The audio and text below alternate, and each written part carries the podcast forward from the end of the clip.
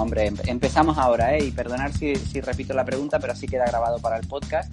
La cuestión es que llevo unos días con, con- con una contradicción de algo que tú me has oído muchas veces, que Ajá. es que, que, por un lado, ah, siempre explicamos que el ser humano tiene la característica de que no es el animal más fuerte, ni más rápido, ni con las, ni con las garras más potentes.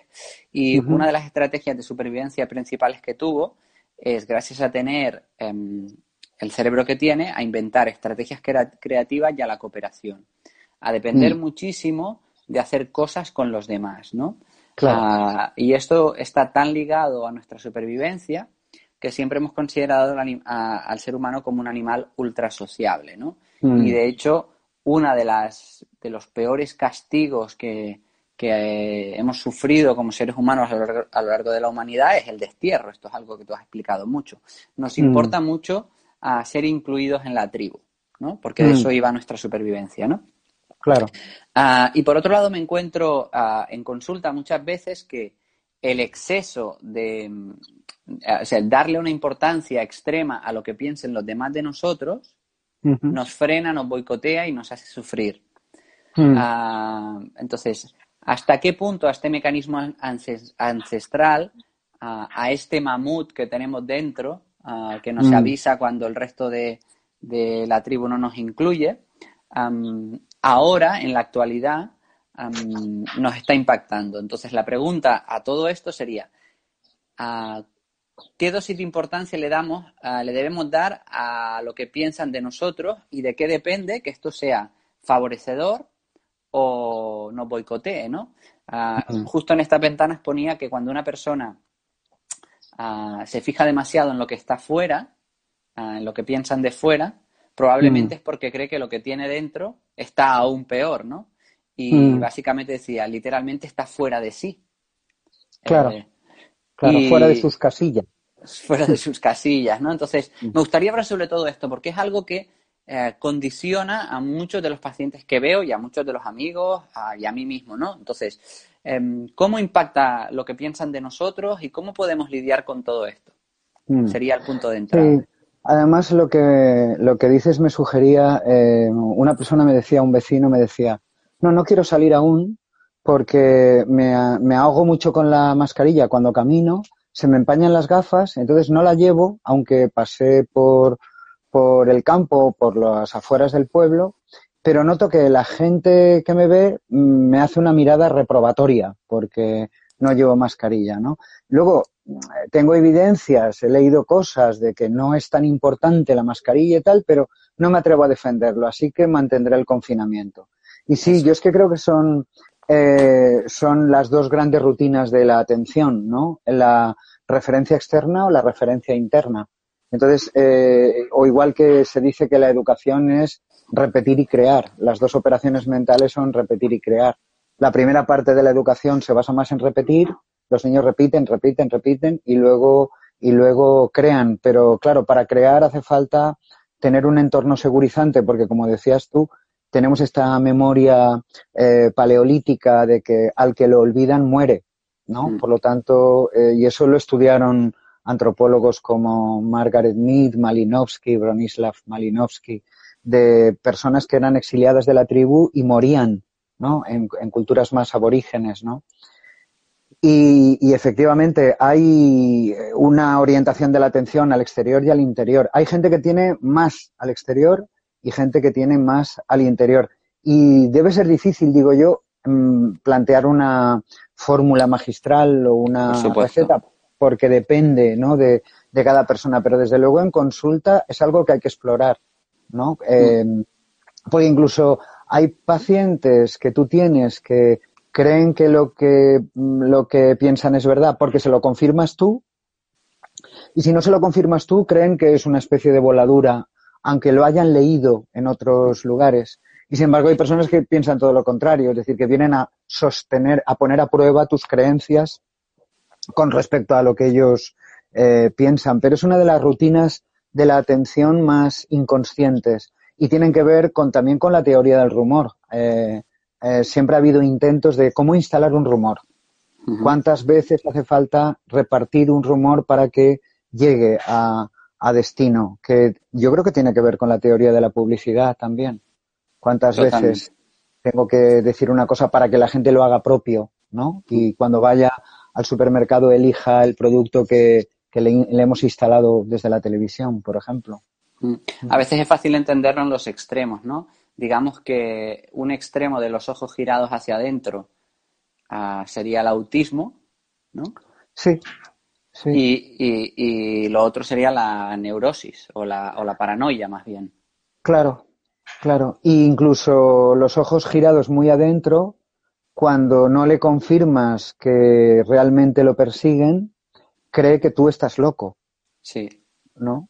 Entonces, cuando el que mira muy para adentro te dice hay marcianos que me persiguen y tú dices, mire, no es posible, hay evidencias científicas que muestran lo contrario, él te dirá otro terapeuta que está como una cabra, ¿no? Porque no ve lo que es obvio.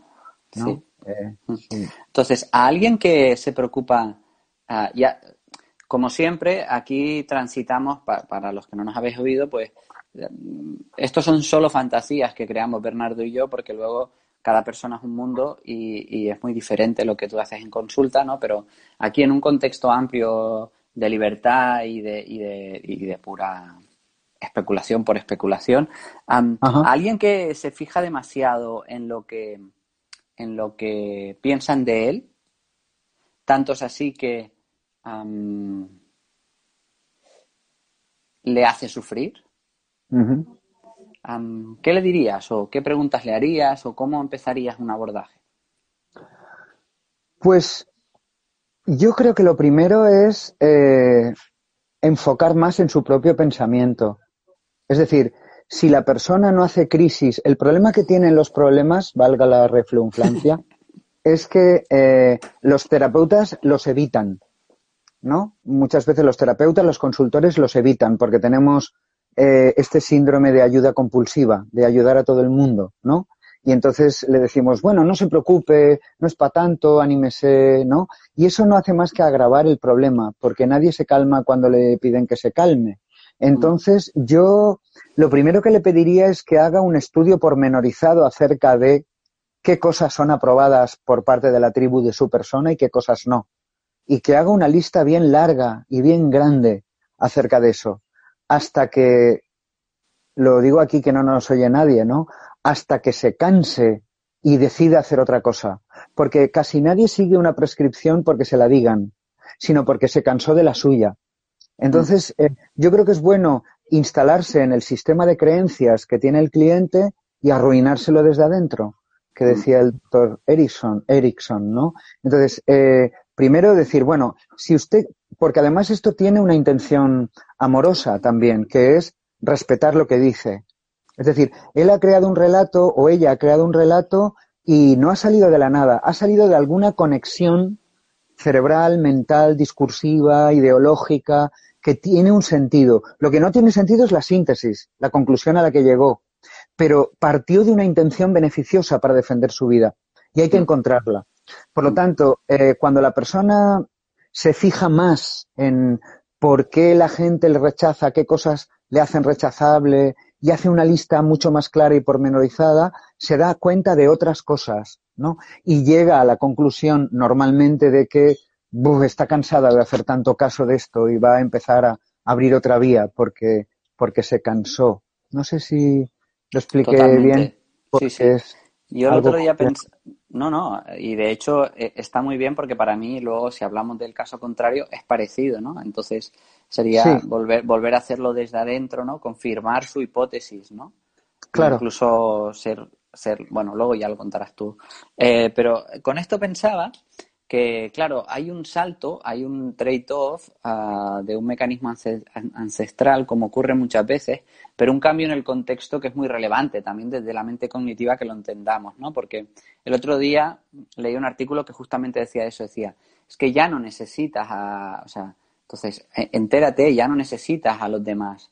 Entonces, olvídalo, ¿no? Y no estaba muy de acuerdo, pero sí que estaba de acuerdo que la diferencia entre el contexto donde se, donde se seleccionó, digamos, esta conducta de supervivencia, de eh, tener muy presente lo que sentirme incluido, es que en general en las tribus de cazadores recolectores, por el simple hecho de que ah, todos sabían que todos los integrantes eran importantes, querían, mm. el bien, querían el bien para ti. Entonces tú te podías fijar en lo que pensaba el otro con la absoluta seguridad de que pensaba que lo hacía, que pensaba en tu bien.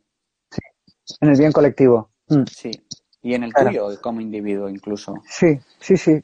Ah, en cambio ahora, ah, creo que eso podría ser una buena diferencia, ¿no? Vale, dale importancia y relevancia ah, en aquellos que te quieren, quieren tu felicidad. Porque si tú le das la importancia y la relevancia al que quiere que te sientas mal, es probable que haciéndole caso te sientas mal. Claro, claro. Y además, eh, aunque haya cosas que parece que te sientan mal de alguien de tu pueblo que quiere y te controla y tal, no hay que olvidar que eso arrancó de una intención beneficiosa en otro mundo, en otro momento, momento histórico. Yo eh, normalmente tú y los oyentes sois más jóvenes, pero cuando yo era niño y algún niño no quería ir a misa, los padres se inquietaban mucho, ¿no? Y claro, pero es que cuando esos padres y esos abuelos eran niños, no ir a misa podía tener repercusiones para tu salud física muy importantes, ¿no? Eh, podían, podías ir a prisión o podías tener un problema con, eh, entonces, claro, ahora el, joven dice, pero qué manía le ha dado a mi padre o a mi abuelo con esto, pero arranca de algo que fue una intención beneficiosa. Y yo creo que el ladrillo más pequeño de lo que estás hablando es la capacidad de contagio del bostezo. ¿no? Yo me imagino a las tribus yéndose a dormir a la caverna o a los lugares donde durmieran y empezar a bostezar y contagiarse, porque eso era bueno, vámonos a dormir, ¿no? Apagar la tele y vámonos a dormir, que mañana tenemos que salir a, a buscar cosas, ¿no? Para comer y tal. Entonces, por eso debe ser, digo yo, el, el, el bostezo contagioso, ¿no? Eso mm. es. Claro. Y mm, entonces, eh, para, o sea, para aquella persona que está, que le, que está demasiado pendiente de lo que piensan de él, ah, que lo, que, que lo analice aún más en, detalle lo que está pasando, ¿no? Sería una buena será por algo. ¿Qué, es lo que eh, hace que llame tanto la atención? Porque una persona así es una persona que llama la atención. ¿Por qué? Mm. ¿Qué tiene de bueno? Porque a lo mejor también están muy pendientes de él porque tiene muchos valores. Mm. O pinta muy bien, o narra muy bien las cosas y la tribu lo quiere para eso. Mm. A veces también una buena pregunta es, ah, si tuvieras que personalificarlo en alguien que te está mirando, quién es de todo el mundo, quién sería, ¿no? Muy buena idea. Sí, quién sería exactamente, sí. Creo que es muy buena idea. Porque a veces te recuerda algo o te hace conectar con algo, ¿no? Ah, simplemente lo. O sea, yo creo y luego también, perdona, habría a lo mejor una técnica del espejo, ¿no? Eh, que sería, en esto que se fijan de mí, seguramente es algo en que yo me fijo en otras personas. ¿Qué es? ¿No? Es decir, me critican mi forma de vestir. Y fíjate, casualmente es en lo que yo me fijo en la gente, en su forma de vestir. ¿no? Entonces, eso también es una buena vía de investigación. Solo veo, miro, perdón, veo un vector de fuerza que es de los demás hacia mí, pero son, es también algo en lo que yo me fijo, en la forma de vestir de la gente y por eso mm. es un valor que yo le doy importancia, ¿no? Por decir algo. Mm. Sí, y luego una tercera cosa que es, o sea, todo esto es, es como muy racional, pero que muchas veces por este mecanismo ancestral ah, también asociamos que alguien no esté de acuerdo con una idea mía con que me rechace como persona. Sí, eh, esto es esencial. Cuando nosotros entendemos que alguien puede estar en desacuerdo con la idea que yo tengo en ese momento, pero eso no quiere mm. decir que no me quiera o que, no, o que, o que me rechace como individuo, ah, todo adquiere otro valor, ¿no? Claro, por eso en la diplomacia, eh, yo aprendí en estudiando un poco de diplomacia, ¿no? Eh, o lógica diplomática, que no es bueno proponer acuerdos en plena batalla dialéctica.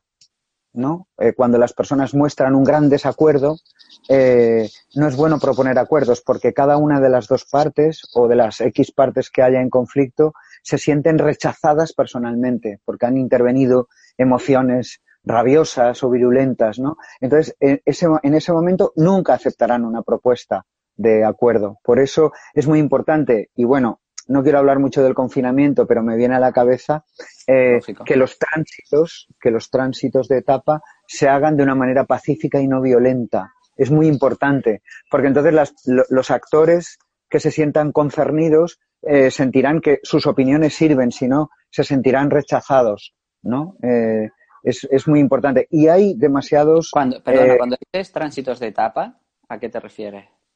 Eh, si, por ejemplo, no sé, una empresa, una organización, ¿no? Como la que tú diriges, eh, tiene que hacer un cambio en la planeación estratégica, porque no funciona bien, porque quiere llegar a otro tipo de público, porque va a sacar otro tipo de propuestas formativas o de salud o, o lo que sea.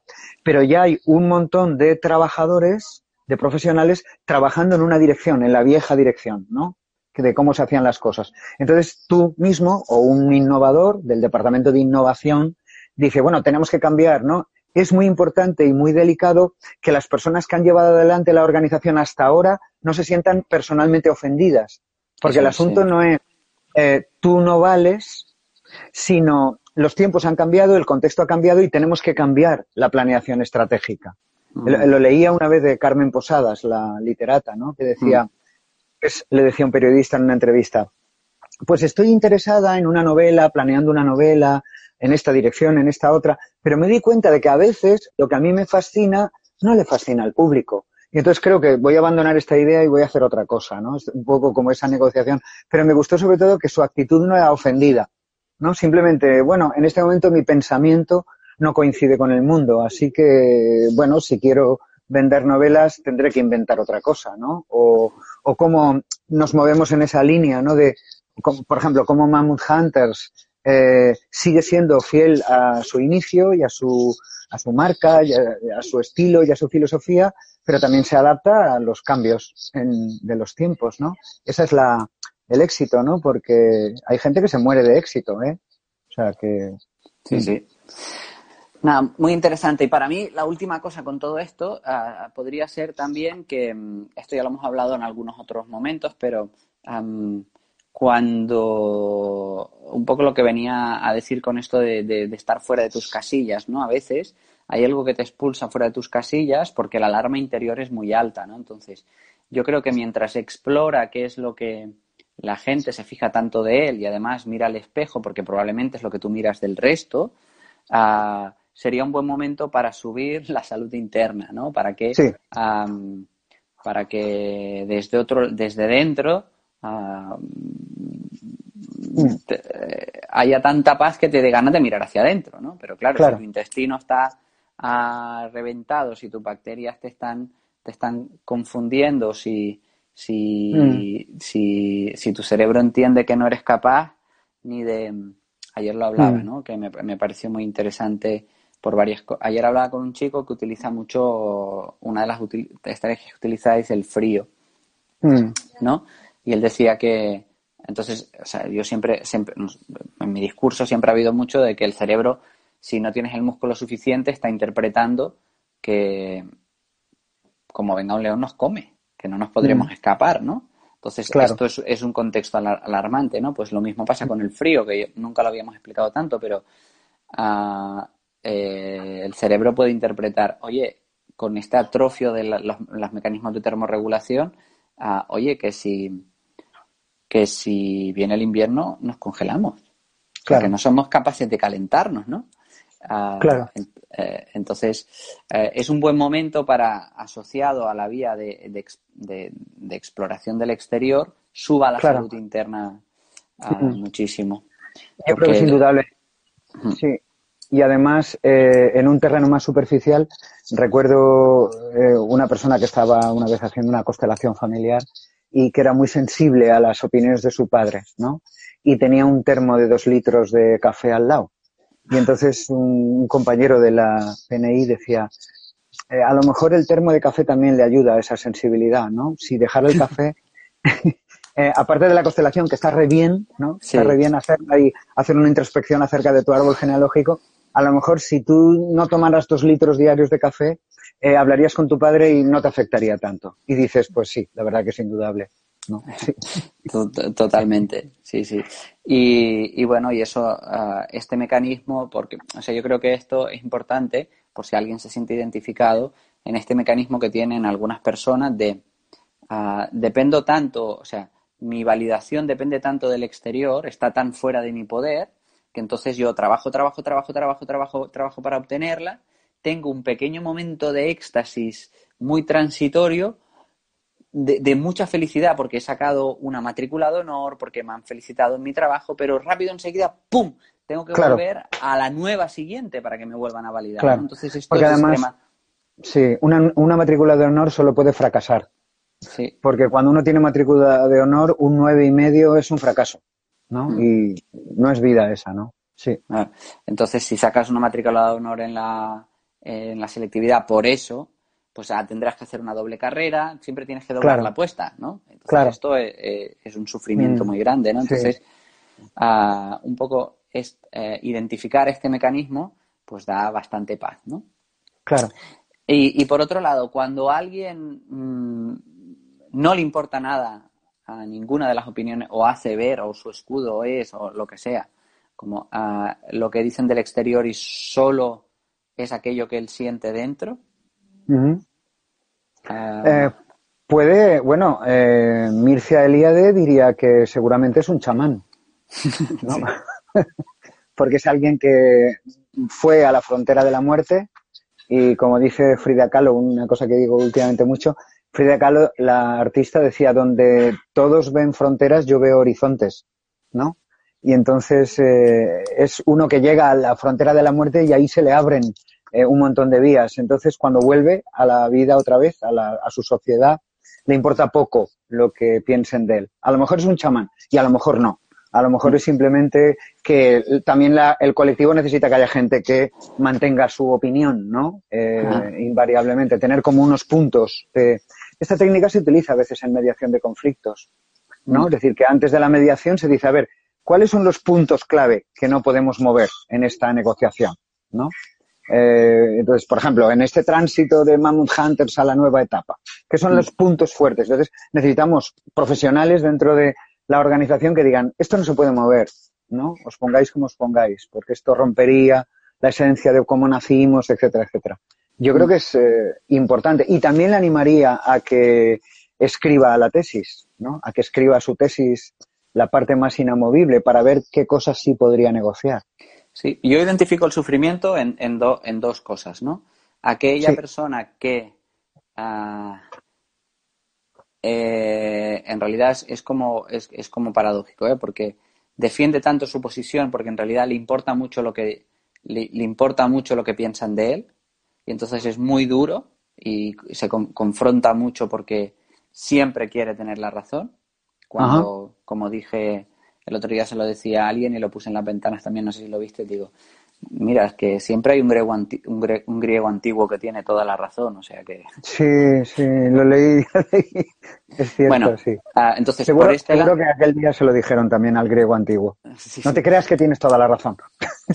Eh, entonces, creo que eso a veces ves sufrimiento en esta persona y en, terapia es algo que, que también pues tiene su importancia. Y por otro lado, eh, pues en aquel, ¿no? El que dice, eh, que, por ejemplo, el ejemplo que tú siempre pones, ¿no? Creo que mi vecino me espía. Hombre, ¿cómo te va a espiar tu vecino, no? Entonces, serían los dos puntos donde yo creo que afirmar mucho lo que tú dices y no oír lo que dice la otra gente puede llevarte al sufrimiento. Claro, y también a lo mejor yo veo, oyéndote hablar, eh, un miedo atroz a no tener razón y por eso lo afirmo tanto. Eso. ¿No? Y tener unida mi opinión a mi identidad como el que dice, mire, doctor, yo soy fumador, ¿no? Entonces, ser fumador es incurable.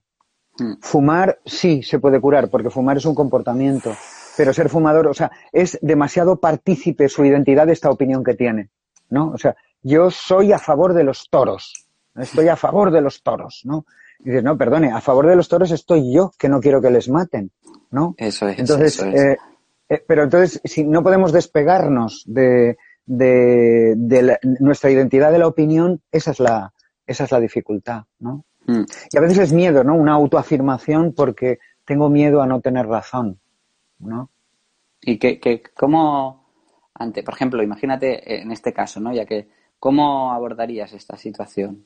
Yo creo que lo debe, eh, lo mismo que antes, es decir, eh, eh, este tipo de personas siempre se cuenta con gente que bloquea esta opinión, ¿no? que le dice, bueno, no, no, no tanto, no, no, porque es gente pues muy afirmativa, muy asertiva, ¿no? Entonces, yo creo que es mejor dejar que acabe, ¿no? ¿Y qué más? Recuerdo un, asunto con el que trabajé de un padre que era muy asertivo en este sentido y que decía a sus hijas lo que tenían que hacer, cómo tenían que vivir, tal. Y la propuesta filosófica, además, fue y entonces las hijas, que eran además mujeres de éxito de unos 40 años, profesoras de la universidad, tenían hijos, pues personas con vidas absolutamente normales, y el padre tenía mucho interés en decirles cómo tenían que vivir y qué tenían que hacer, y las trataba de, de, de, mediocres y de sinvergüenzas porque no querían trabajar, y bueno, un montón de cosas así. Les dije, no os vayáis, que es lo que hacían las hijas, ¿no? Decían, bueno, papá, nos vamos ya a casa, que ya tenemos bastante de sermón, ¿no? Y entonces él se enfadaba aún más y tal. Decía, quedaros las tres y dejar que acabe. Y cuando acabe, preguntarle más. ¿Y qué deberíamos hacer, papá? ¿Y qué más deberíamos hacer en vez de lo que hacemos? En vez de divertirnos tanto y en vez de esto y lo otro. Hasta que al final el padre secó su discurso y se cayó. A partir de ahí empezaron a poder hablar de, de otra manera, ¿no? Entonces, yo creo que hay que favorecer que ese discurso salga hasta el final, para que él también se dé cuenta, o ella, también se dé cuenta de cuáles son sus puntos fuertes y flacos. No es fácil, ¿eh? Pero, pero es mi recomendación. Muy bien, muy interesante, muy interesante, la verdad. Vale, pues esta era una de las preguntas que teníamos y por otro lado teníamos otra extremadamente interesante. Ah, sí. Que, dice, ah, a ver si la tengo bien apuntada, ¿eh? porque está, ah, dice, la, la formación sirve para saber cosas o para darle forma a las cosas que ya sabías. Eso es, eso es. Es que esto es Aristóteles contra Platón, ¿no? Totalmente. Entonces, eh, Aristóteles quería saber cosas, ¿no? Uno, mm. uno porque a, mí me llama la atención cuando una persona aprende algo y se alegra y tiene ganas de moverse, ¿no? El eureka del sabio. Es una mm. cosa curiosa. El aprendizaje va unido a ganas de moverse, ¿no? Emovere, ¿no? Emociones. Y, y entonces, eh, es porque aprendió una cosa nueva o porque tenía una intuición y el conocimiento le dio forma, mm. ¿no? Por ejemplo, cuando yo estudio cosas de PNI, ¿no? Digo, ah, claro, e, este, qué interesante lo que me acaba de decir Néstor, o, Xavi, o Carlos, o David, o quien sea, ¿no? Eh, qué interesante. Pero es porque no sabía nada de eso, o porque, como decía Sócrates y Platón, le di forma a una intuición que yo ya tenía, ¿no? Esto es, eh, y de hecho, por ejemplo, en las formaciones que hacemos, tanto tú como yo, le damos importancia a eso, ¿no? Es decir, eh, los contenidos de la formación no son para, por ejemplo, yo estoy en contra de estos sistemas de publicidad que dicen eh, sistema nuevo vanguardista en el mundo. Nunca antes había oído hablar de esto.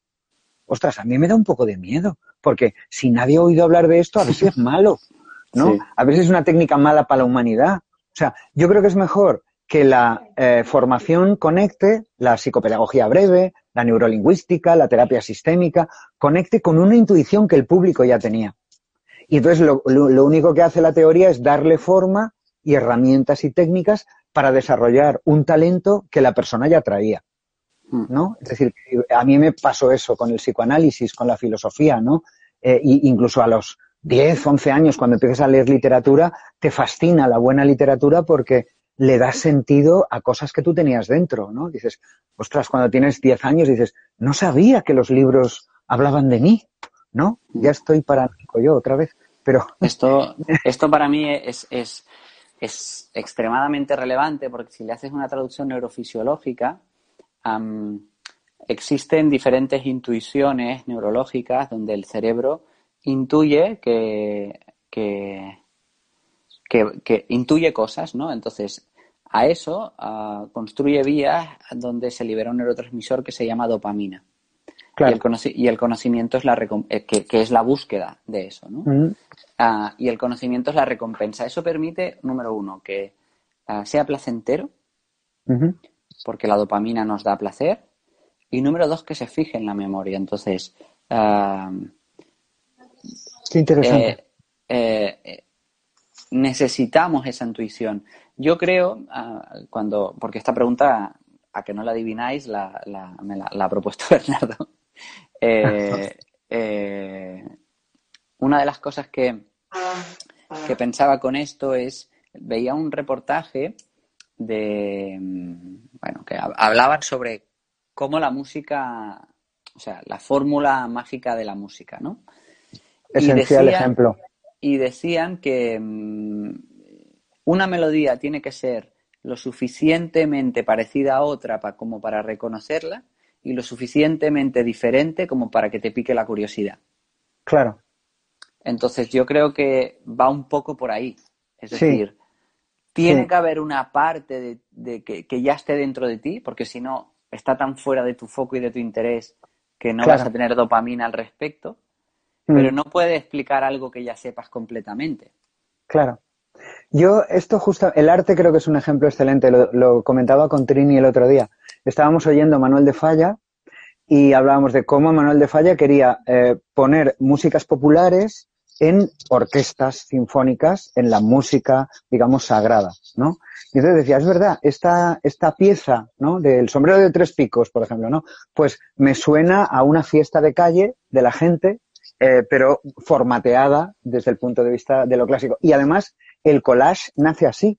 Es decir, cuando el arte se hizo demasiado clásico, demasiado académico y apartado de estas intuiciones, eh, vinieron los Picassos y los de esta generación y dijeron collage, es decir, que es poner un trozo de la realidad pegado al cuadro, un trozo de periódico, una suela de zapato, que era una manera de reconducir esto, ¿no?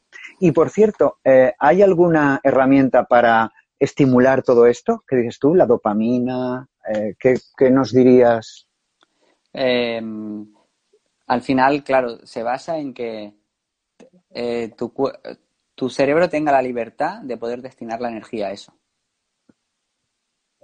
Porque, mm, como en todo, es decir, ¿no? Pues eh, si, si, la, si el ojo tiene que estar mirado en otros puntos donde hay desajustes, ah, eh, es mucho más difícil que esto ocurra, incluso desde un punto de vista energético. El otro día, además, aunque puede ser una solución, ¿eh? ¿eh? porque esto es paradójico, ¿no? Pero pensaba en que cuando tú tienes una inflamación aguda, un dolor muy fuerte, el cerebro sabe exactamente lo que tiene que hacer. Tiene que generar una impotencia funcional de esa región para que no la muevas. Y ya está. Ah, claro. Pero cuando el. Eh, porque el mensaje es claro. Pero mm. ah, cuando cuando lo que hay es una inflamación de bajo grado, es, una situación donde llega algo pero no sabemos muy bien qué es ni de dónde viene, el cerebro no sabe a qué tenerse y entonces ante eso la conducta es la reclusión y la protección general. Muchas personas han podido salir de ahí por el arte, porque le ponen, en realidad es una manera de manejar la incertidumbre, pero es una buena señal otras personas no son capaces de llevarlo a cabo. Entonces, ah, creo que es, una, es difícil, pero en general tienes que tener el permiso corporal para destinar la energía a eso, ¿no? Claro.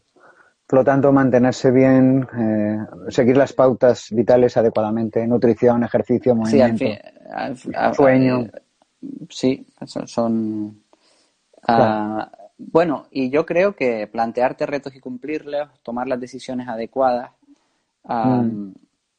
contactar con la naturaleza, seguir nuestros biorritmos, son todo ah, situaciones, eh, por ejemplo, ah, para poner un ejemplo claro, la principal función de la dopamina, ah, las dos principales funciones de la dopamina se creen cuando, cuando surgió en el cerebro, que pensad que el ser humano tiene un cerebro, tiene un coeficiente de encefalización mucho más grande que cualquier otro animal, ¿no? Comparado con todo su volumen, el cerebro ocupa mucho. Pero aún más el número de neuronas dopaminérgicas. Somos, una de las cosas que nos define como especie es esta capacidad de producir dopamina, de, curiosidad y de descubrir. Esto, su primera función fue el movimiento y el movimiento y la termorregulación. Fueron las dos principales funciones. Entonces, ¿qué ocurre cuando uno no se mueve? Que se atrofia en estos circuitos, principalmente pierdes receptores de dopamina. Entonces, claro.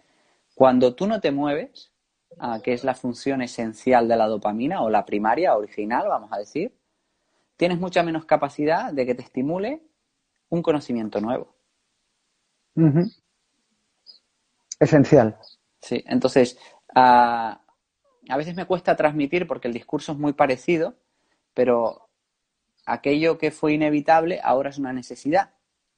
Mm. Entonces, si los retos, la diversión, el juego, la curiosidad Ah, es lo que va a estimular nuestra dopamina ahora, ah, depende de un contexto inicial previo que es casi indiscutible. Claro.